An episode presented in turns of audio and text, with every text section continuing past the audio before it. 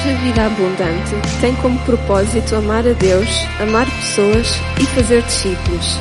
Desejamos que esta mensagem seja de grande bênção para a tua vida. Bem-vindo à família.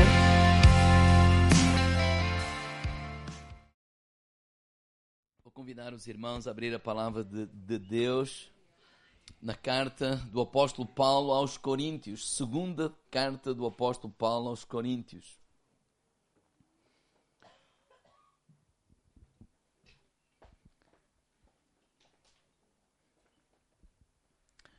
Segunda de Coríntios, capítulo 1.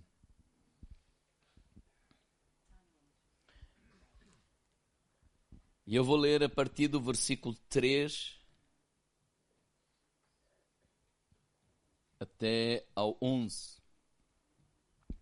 Bendito seja o Deus e Pai do nosso Senhor Jesus Cristo, o Pai das misericórdias e o Deus de toda a consolação, que nos consola em toda a nossa tribulação, para que também possamos consolar os que estiverem em alguma tribulação, com a consolação com que nós mesmos somos consolados de Deus. Porque com as aflições de Cristo são como as aflições de Cristo são abundantes em nós, assim também a nossa consolação subeja por meio de Cristo. Mas se somos atribulados é para vossa consolação e salvação, ou se somos consolados para vossa consolação é qual se opera suportando com paciência as mesmas aflições que nós também padecemos. A nossa esperança acerca de vós é firme, sabendo que, como sois participantes das aflições, assim sereis também da consolação. Porque não queremos, irmãos, que ignoreis a tribulação que nos sobrevém na Ásia, pois que fomos sobremaneira agravados mais do que poderíamos suportar, de modo tal que até da vida desesperamos. Mas já em nós mesmos tínhamos a sentença de morte, para que não confiássemos em nós, mas em Deus, que ressuscita os mortos, e o qual nos livrou tão grande morte e livrará em quem esperamos que também nos livrará ainda, ajudando-nos também vós com orações por nós, para que pela mercê que por muitas pessoas nos foi feita, por muitas também sejam dadas graças a nosso respeito. Pai, obrigado, Senhor. Obrigado pela tua palavra. Paizinho, nós te pedimos que tu nos dirijas nesta manhã, Senhor. Que nos reveles a tua palavra, que nos ajudes a entender a tua palavra, Senhor. Possamos nos aproximar mais de ti, Senhor. Possamos viver à altura da tua palavra, Senhor. A tua palavra é alimento para nós, a tua palavra é vida. A tua palavra é luz para o nosso caminho, Senhor.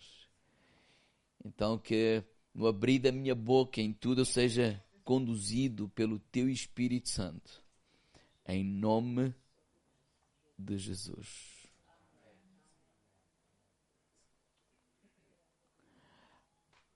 A pergunta nesta manhã Estava a olhar para o título, que eu tinha lhe dado outro. Mas não mudei. não importa. A pergunta nesta manhã é: como é que tu lidas com o sofrimento? Como é que cada um de nós lida com as tragédias da vida?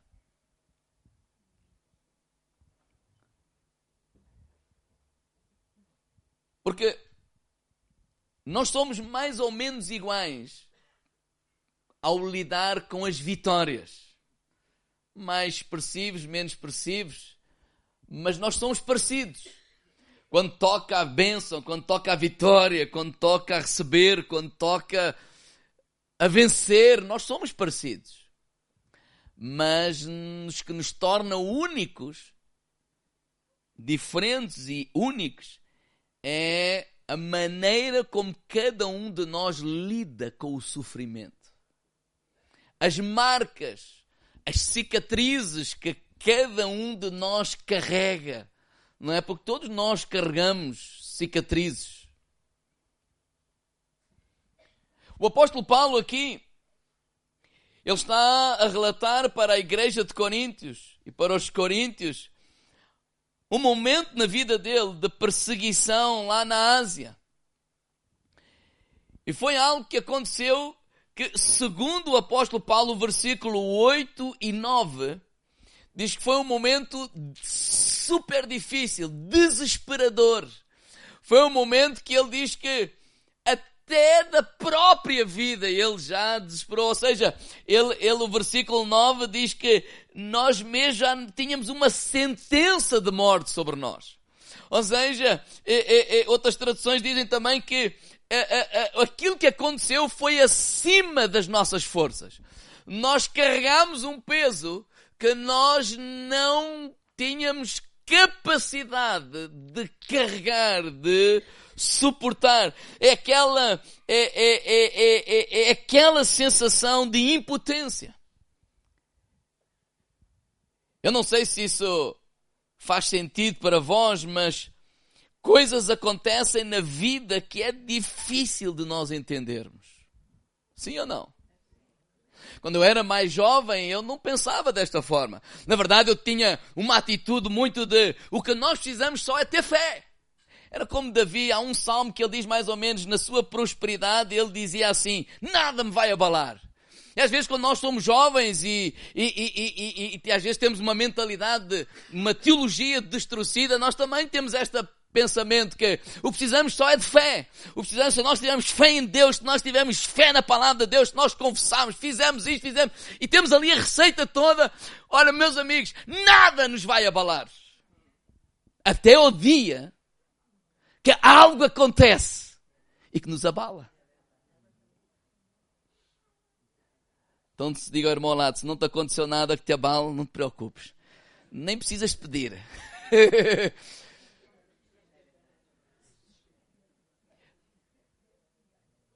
As experiências pelas quais nós passamos na vida que são duras, que são difíceis de gerir, são dores, são sofrimentos, são até bem complexas.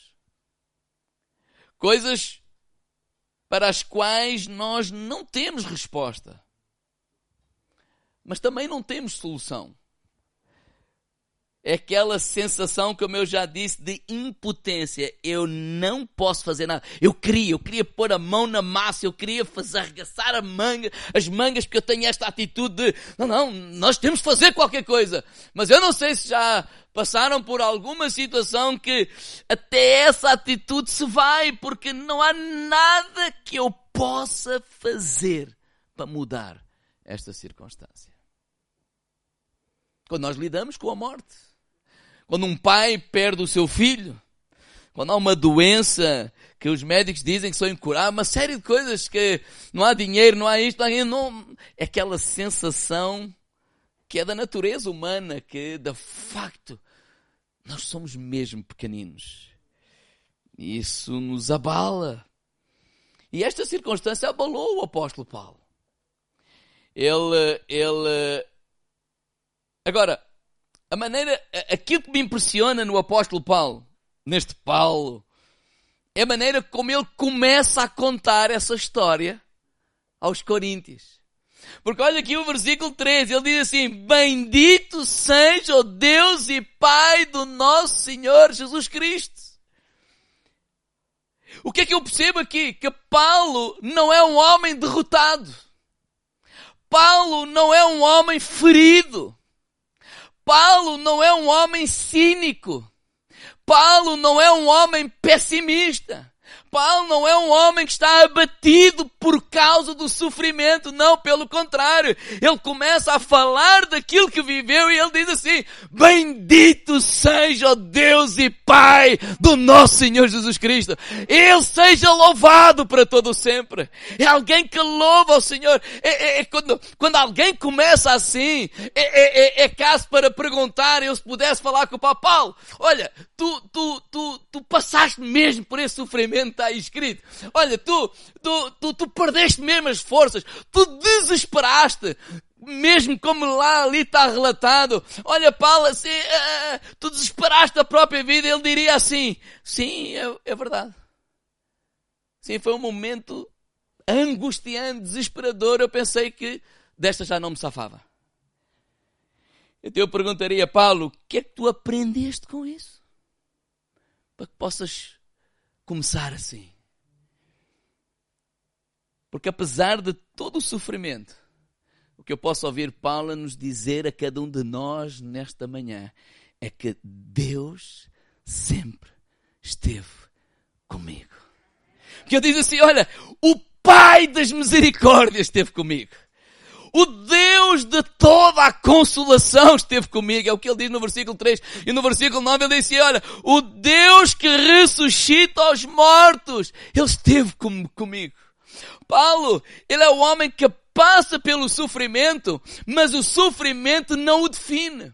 Ele passa pelo sofrimento, mas o sofrimento não o confina, não amargura. Ele passa pelo sofrimento, mas o sofrimento não o domina. Porque aqui uma verdade, foi no sofrimento que Paulo tem a sua experiência com Deus. Foi no sofrimento que ele descobre a face misericordiosa, a face abençoadora, amiga, poderosa, amorosa de Deus pela sua vida. Porque nós não vemos Paulo dizer assim, Deus esqueceu-se de mim. Nós não vemos Paulo a dizer coisas como é, Deus não me ama, Deus desamparou-me, oh, porque é que Deus permite isto? Ah, onde é que está Deus? Onde é que eu errei? Onde é que eu pequei? Onde é que eu desobedeci? Oh, oh, estou eu a servir a Deus e é isto que eu colho. Ou seja, eu não vejo murmuração, eu não vejo reclama, reclamação, não, eu vejo alguém que diz, bendito Deus e Pai do nosso Senhor Jesus Cristo, o Pai das misericórdias e o Deus de toda a consolação. Primeiro, o sofrimento é um tempo de oportunidade para Deus nas nossas vidas. Diga, irmão, lá, é um tempo de Deus para as nossas vidas. C.S. Lewis, ele diz assim, o sofrimento é o megafone de Deus para um mundo ensurdecido. Ou seja, Deus usa o sofrimento como um megafone para que a sua voz possa ser amplificada e que nós possamos a ouvir, que nós possamos o conhecer. E essa é a experiência de Jó. Não é? Quem é que já ouviu falar de Jó? Jó, ele, ele, ele, ele, ele passa por perdas, por luto, não é? Por, por tragédias, ele perde os bens, ele perde as pessoas amadas, ele perde a reputação, ele perde os amigos, ele perde tudo, ele fica enfermo. Mas no final de toda esta história, ele diz alguma coisa extraordinária. Que em Jó capítulo 42, no versículo, no, no, no versículo 5, ele diz assim, eu te conhecia só de ouvir, mas agora os meus olhos te veem. Na versão, o livro, ele diz assim, antes eu ouvia falar a teu respeito, mas agora vi-te com os meus próprios olhos. Ou seja, o que, o que Jó está a dizer, olha, antes eu, eu ouvia falar de ti. O conhecimento que eu tinha acerca de Deus era o que o pastor pregava. O conhecimento que eu tinha acerca de, de Deus é o que o A dizia, é o que o B dizia, é o que o C dizia. Mas mas esta experiência de sofrimento fez com que eu te conhecesse pessoalmente. Agora, eu, é que o meu conhecimento não é de ouvir falar, eu te conheço, eu ouvi a tua voz, tu falaste ao meu coração. Sofrimento é uma oportunidade de Deus para as nossas vidas, onde Deus se revela. E quando chegamos àquele lugar de impotência, quando chegamos àquele lugar que, que, que, que desculpem esta expressão, que a bota não bate com a perdigota, né? No sentido que tudo aquilo que eu ouvi, toda, tudo aquilo que eu ouvi não faz sentido. Porque aquilo que eu estou a viver, ah sim, temos pôr fé, temos que fazer isto, temos que fazer aquilo, e tudo isso é ótimo, e nós praticamos e fazemos, mas há alturas na vida que parece que nada disso funciona, e o que o apóstolo Paulo nos está a ensinar é que essa é a altura de nós cairmos de joelhos e clamarmos ao Senhor, eu não estou a falar de correntes de oração. Eu não estou a falar, não, porque essa é a altura em que nós já perdemos as forças. Essa é altura não só perdemos as forças físicas, não só perdemos as forças espirituais, não só perdemos a dúvida, a medo, há, há, há uma série de coisas a acontecer tudo ao mesmo tempo. A escuridão, a morte, há uma série de coisas a acontecer ao mesmo tempo e é um convite para nós a nos abandonarmos na presença de Deus e e clamarmos ao Senhor. E clamarmos ao Senhor, dizer assim, olha, eu me coloco nas tuas mãos. Não há nada que eu possa fazer, mas eu também nem vou mais tentar. Eu não vou condenar porque eu não tenho fé. Eu não vou condenar porque eu não falei positivo. Eu não vou condenar porque eu, sei lá, não louvei. Que há uma, há uma série de coisas que nesse tempo é um tempo de escuridão, é um tempo da morte e é nesse tempo que Deus se vai revelar. As misericórdias de Deus se renovam a cada manhã. É isso que Deus fez lá com Jeremias. Ele não mudou a situação. A situação de Jeremias continuou igual igual, mas a misericórdia de Deus se renovava cada manhã, cada dia. Ele sabia aquilo que era necessário para ele continuar a viver e continuar a crer em Deus. Quando ele diz esta palavra consolação ou consolo, do versículo 13 ao versículo 11 que nós acabamos de ler, aparece nove vezes. E essa palavra consolação é a palavra paraclésis, que vem do consolo, do consolador, paraclésis, que literalmente diz aquele que está ao lado. Ou seja, aquele que é companhia, aquele que é o companheiro, o encorajador, o que oferece suporte, aquele que sustenta, aquele que ampara, aquele que instrui, aquele que anima, aquele que literalmente em momentos das nossas vidas nos carrega ao colo. Paulo diz assim: Eu passei por um momento desses que excedeu as minhas capacidades. Não, mas tu suportaste isso. Como é que foi? Não foi. Eu fui suportado. Eu fui carregado ao, ao colo. O Deus das misericórdias, o Pai das misericórdias, o Deus de todo o consolo, me carregou ao colo. Porque eu já, da própria vida, eu já tinha desesperado. E há momentos na nossa vida que isso acontece. Não há forças. Nem tens de condenar porque não tens forças, nem físicas, nem espirituais. Mas nessa hora, fecha no teu quarto, cai de joelhos e clama ao Pai das misericórdias porque Ele está contigo. Ele está contigo o tempo todo. Ele está, ele, ele, ele, os seus ouvidos não estão, ou a sua mão não está encolhida, os seus ouvidos não estão, não, Ele está de mão estendida para te ajudar. Pois foi isso que Davi disse lá no Salmo 23, versículo 4. Ainda que eu andasse pelo vale da sombra da morte, eu não temeria mal algum. E porquê? Porque lá no vale da sombra da morte, lá no desespero, lá na dor, lá no sofrimento, o que é que diz a palavra de Deus? Tu estás comigo. A tua vara é? e o teu cajado me consolam. Então, quando, quando nós nos, nos abandonamos nas mãos de, de, de, Deus, quando nós, porque esse é um tempo de ouvir Deus. Repara, olha, olha o Jó tudo que o Jó ouvia era condenação. Tudo. Aqueles três amigos de Jó, eles queriam explicar, mas sempre que abriam a boca só diziam disparate. A prova disso é que no final, Deus mandou a Jó orar pelos seus amigos. E há uma série de gente no nosso meio que às vezes é a mesma coisa. Quando não têm nada para dizer, dizem disparate em vez de estar calados. Sim. Há hora que não é para tu dizeres nada. Há hora que não é para tu explicar seja o que for. Há hora que é para tu estás lá ao lado apenas e só. Podes abraçar, podes orar, podes chorar com os que choram. Mas cala a boca. Porque nós não temos a noção do que é que está a acontecer. Tudo o que aqueles jovens disseram foi criticar. Ah, tu não tens fé. Ah, é porque tu pecaste. Ah, e, e nós vemos lá em Jó que não tem nada a ver com isso. Então nós não sabemos muita coisa.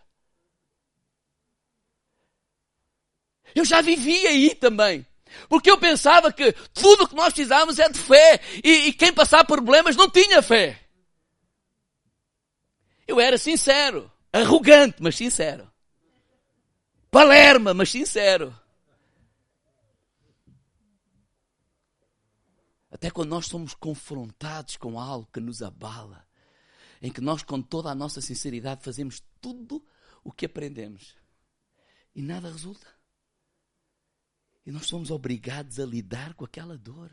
E nós somos obrigados a lidar com aquele sofrimento.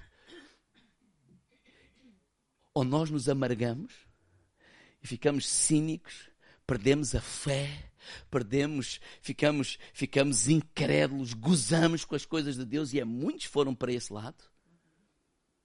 Ou que aquilo que o Paulo nos ensina é quando nós caímos de joelhos e dizer Deus, a minha vida está nas tuas mãos. Eu sei o que eles dizem, eu sei o que os outros dizem, mas eu não sei o que fazer, nem como fazer, nem nada. Mas uma coisa eu sei: nada me vai separar do teu amor. E Paulo diz que quando nós caímos assim, as misericórdias do Senhor se revelam na nossa vida a consolação de Deus, o Espírito de Deus vai trazer o consolo, vai trazer o consolo que tu necessitas para te poderes levantar e dar mais um passo, e dar mais um passo, e dar mais um passo, e dar mais um passo. E quando lá à frente tu mostras não uma ferida, mas uma cicatriz, e tu dizes assim, glória, bendito Deus e Pai do nosso Senhor Jesus Cristo, porque se eu hoje estou aqui, se eu hoje posso mostrar esta cicatriz, não tem a ver comigo, tem a ver com a misericórdia de Deus, com o consolo de Deus, com a bondade de Deus, com a graça restauradora de Deus sobre as nossas vidas. É isso que eu aprendo aqui com o apóstolo Paulo.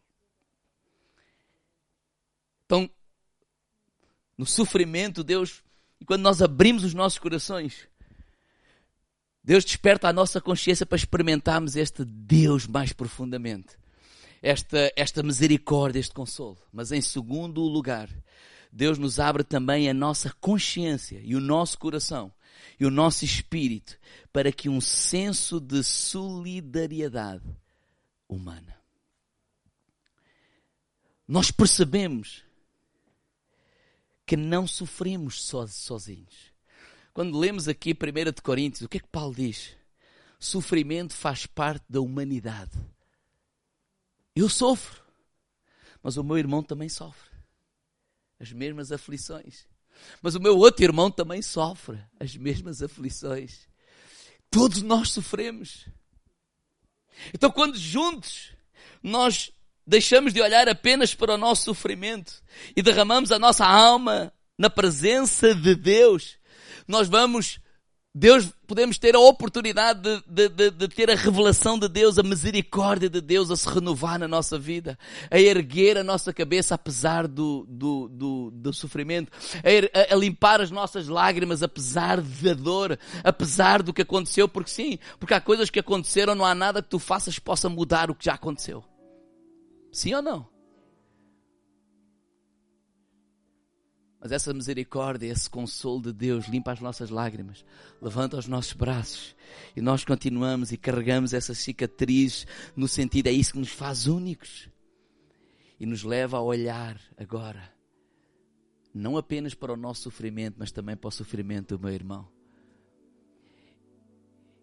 Então, da mesma forma com que eu sou consolado, que é que diz aqui a palavra de, de, Deus? E que nos consola, versículo 4, em toda a nossa tribulação, para que também possamos consolar os que estiverem de alguma tribulação, com a consolação com que nós mesmos somos consolados de Deus.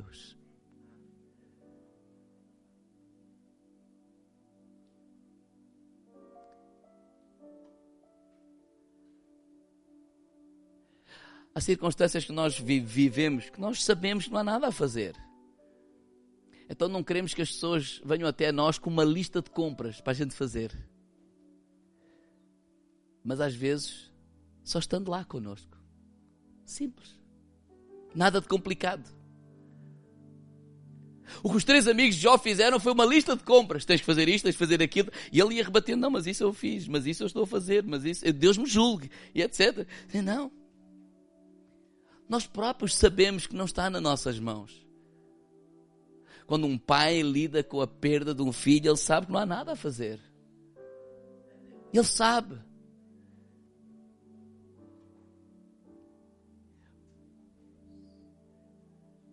Então o sofrimento leva-nos para outra dimensão. Ao cairmos de joelhos na presença de, de Deus, leva-nos para a dimensão da solidariedade, leva-nos para a dimensão da empatia, leva-nos para a dimensão de expressar essa mesma gratidão, essa mesma consolo, esse mesmo abraço, esse mesmo estamos juntos para o, o nosso irmão à nossa volta. Irmãos, quando a palavra diz que Deus nos consola, Ele está a dizer literalmente: Deus nos suporta. Ele está literalmente a dizer que Deus nos sustenta. E porquê que Deus nos suporta e Deus nos sustenta? Porque o problema ainda existe. O problema está lá. Nós estamos a convivê-lo com Ele diariamente. O problema não termina porque saímos da igreja e Ele acabou. Não, Ele continua lá. Por isso é que Ele nos suporta. Então, quando a Bíblia diz que nós precisamos ser consolados, é por isso que precisamos ser diariamente animados, fortalecidos, levantados, ajudados, empurrados, renovados na fé, receber o sopro da alegria, receber de, de, de Deus. Porquê? Porque nós estamos a conviver com o caos. Nós estamos a conviver com o vale da sombra da morte. Nós estamos a conviver com uma série de coisas que estão ali a atrofiar a nossa vida. Não é uma coisa que tal, estalou o dedo. Ai, irmão, não, não, alegria. Então, onde é que está a nossa alegria? Jesus morreu por nós. Aleluia. Uh! Disparate. Calar que Jesus morreu por nós. E eu estou assim quando eu estou a surfar. Mas se eu acabo de perder um filho, eu não consigo estar assim. Se eu estou doente, eu não consigo estar assim. Se eu estou a sofrer por alguma situação, eu não consigo estar assim. E essas pessoas são irritantes. Porque nada têm do amor de Deus, têm da arrogância. Nós aqui podemos estar a desfrutar de um sol maravilhoso e estar ali na praia no cabedelo. Mas lá nos Estados Unidos pode haver um tufão que entra para as casas e destrói aquela gente toda. Eu não posso ser arrogante ao ponto de olhar, irmãos, onde é que está a vossa fé? Dá vontade de dizer, deixa o tufão passar por aí, eu vou, vou, vou ver a tua. Irmãos, eu não estou a ser arrogante, eu não quero é que nós sejamos arrogantes. Eu quero que nós sejamos irmãos. Paulo diz assim: não, o sofrimento que eu passo, vocês passam. Eu posso não estar a passar agora, mas há irmãos à minha volta que estão. Eu olho para vocês, há histórias que eu conheço, há vidas que eu conheço. Quando eu digo que vocês são os meus heróis, eu não estou a engraxar que conheço as vidas. Há coisas que são insuportáveis, humanamente falando, mas a pessoa vai vivendo. O que Paulo nos ensina é nós sermos solidários, sermos empáticos, a de abraçar.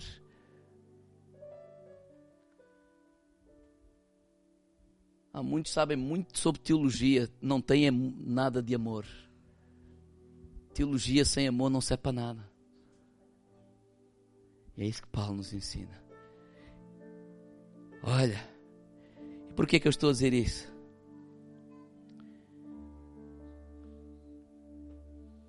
Porque sofrer faz parte da humanidade.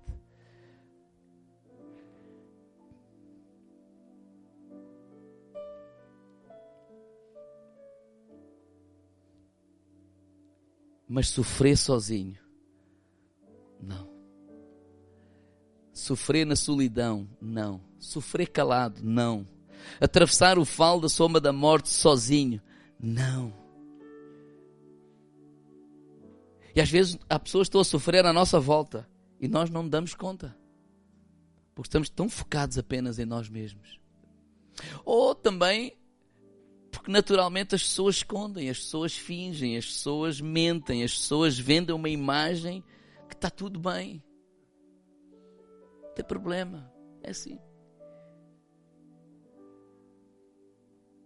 Mas eu oro nesta manhã. E eu não sei a vida de cada um de vocês. Mas se está aqui alguém que está a sofrer, a minha oração é que tu possas chegar a esse ponto de nos colocar completamente nas mãos de Deus. E às vezes deixar algumas ideias pré-concebidas. Ah, Deus não me ama porque eu não estou a orar. Ai, Deus não me ama porque eu não tenho força. Ai, Deus não me ama porque eu estou desanimado. E dizer, Deus, eu quero te conhecer. Eu sei que mesmo no vale da sombra da morte tu estás comigo. Mesmo na escuridão tu estás comigo.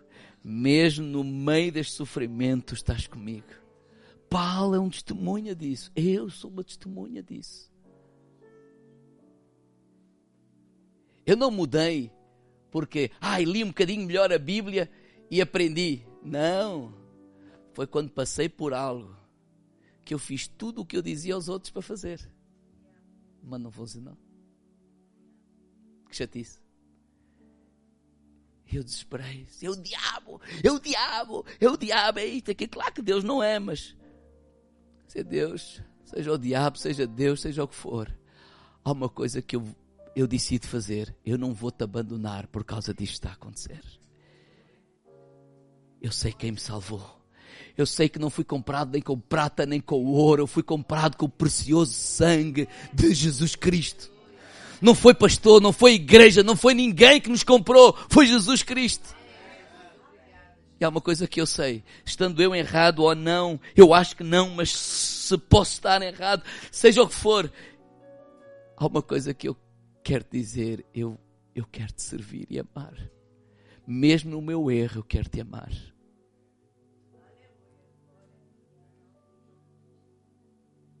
O que é que eu vi? A misericórdia de Deus a suportar. Eu seria hipócrita e mentiroso se eu dissesse, não, eu tinha fé. Não, eu estava com ânimo. Não, eu, eu, eu fiz ali um jejum de 40 dias. Não, eu emagreci e, e, fiquei muito mais magro. Mas não foi por causa do jejum, não estava tão angustiado, não conseguia comer.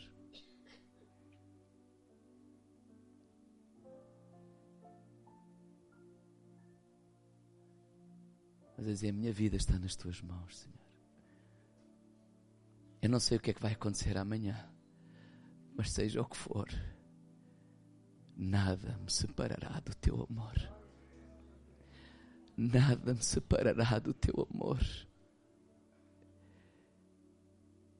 Nada me separará do teu amor. Nada. Se estás assim hoje, as misericórdias do Senhor se renovam a cada dia. Eu não sei o que é que vai acontecer na tua vida amanhã. Eu não tenho a coragem de dizer que amanhã não vais ter problema nenhum. Não sou pelintra a esse ponto. Mas eu sei que o Senhor está contigo. Eu sei que o Senhor te vai fortalecer. Hoje o que é ferida vai se tornar cicatriz, porque Ele é que vai trazer cura à tua vida, ao teu coração. E daqui a uns anos tu vais olhar para trás e vais dizer como o apóstolo Paulo, bendito seja o nosso Senhor Jesus Cristo, o Pai das misericórdias, o Deus Consolador.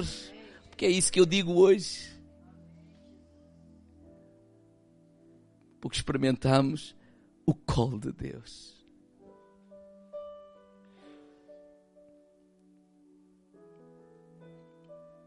E se assim é, tu não tens que passar por isso sozinho. Eu oro para que tenhamos a coragem de dizer a alguém hoje: Olha, coloca a tua mão sobre o meu ombro e ora por mim. Olha, eu preciso que alguém ore por mim. Vamos clamar ao Senhor juntos. Vamos enfrentar esse tempo de morte, mas com palavra de vida. Porque Deus é vivo. Nós somos filhos de um Deus vivo, então nós somos vivos. Nós somos uma igreja viva. Vamos enfrentar a morte, vamos enfrentar esse caos, mas crendo no Deus que vive, falando vida e vida com abundância, porque é isso que Ele nos vai dar. É isso que Ele nos vai dar. Amém. Fecha os teus olhos.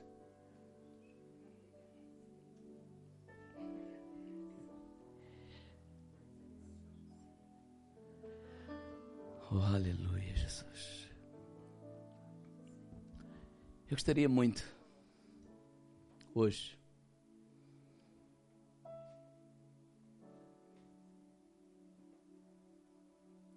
que aqueles que estão a sofrer com alguma coisa na sua vida, enquanto estamos de olhos fechados, e dizer: Eu, eu preciso do consolo de Deus. E o consolo de Deus vem através do Espírito Santo, mas vem através também de cada um de nós. E como família, nós precisamos orar uns pelos outros. Há alturas só vamos estar lá ao lado. Às vezes eu penso comigo mesmo, eu nem sei como é que este irmão consegue suportar isso. Oh Senhor, tem misericórdia.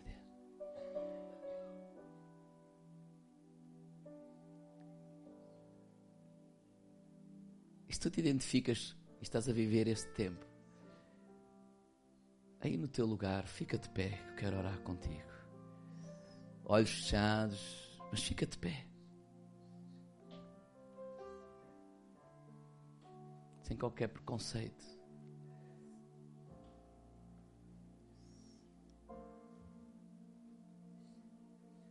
Há coisas que às vezes nós sabemos. Nós sabemos. Aquilo que pessoas me diziam, ah, tens de fazer isso. Não, mas não é arrogância, mas eu já fiz isso. Sinceramente, não é arrogância, mas eu já fiz isso.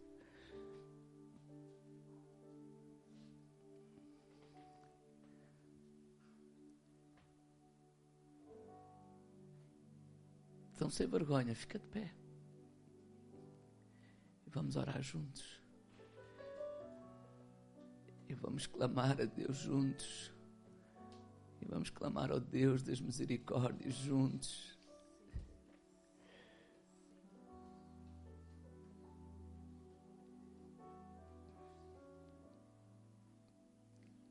E eu vou pedir, agora quem está perto dessas pessoas que estão de pé, possamos todos ficar de pé. E façam duas, três pessoas, uma roda dessas pessoas, e coloquem a mão. Vamos orar.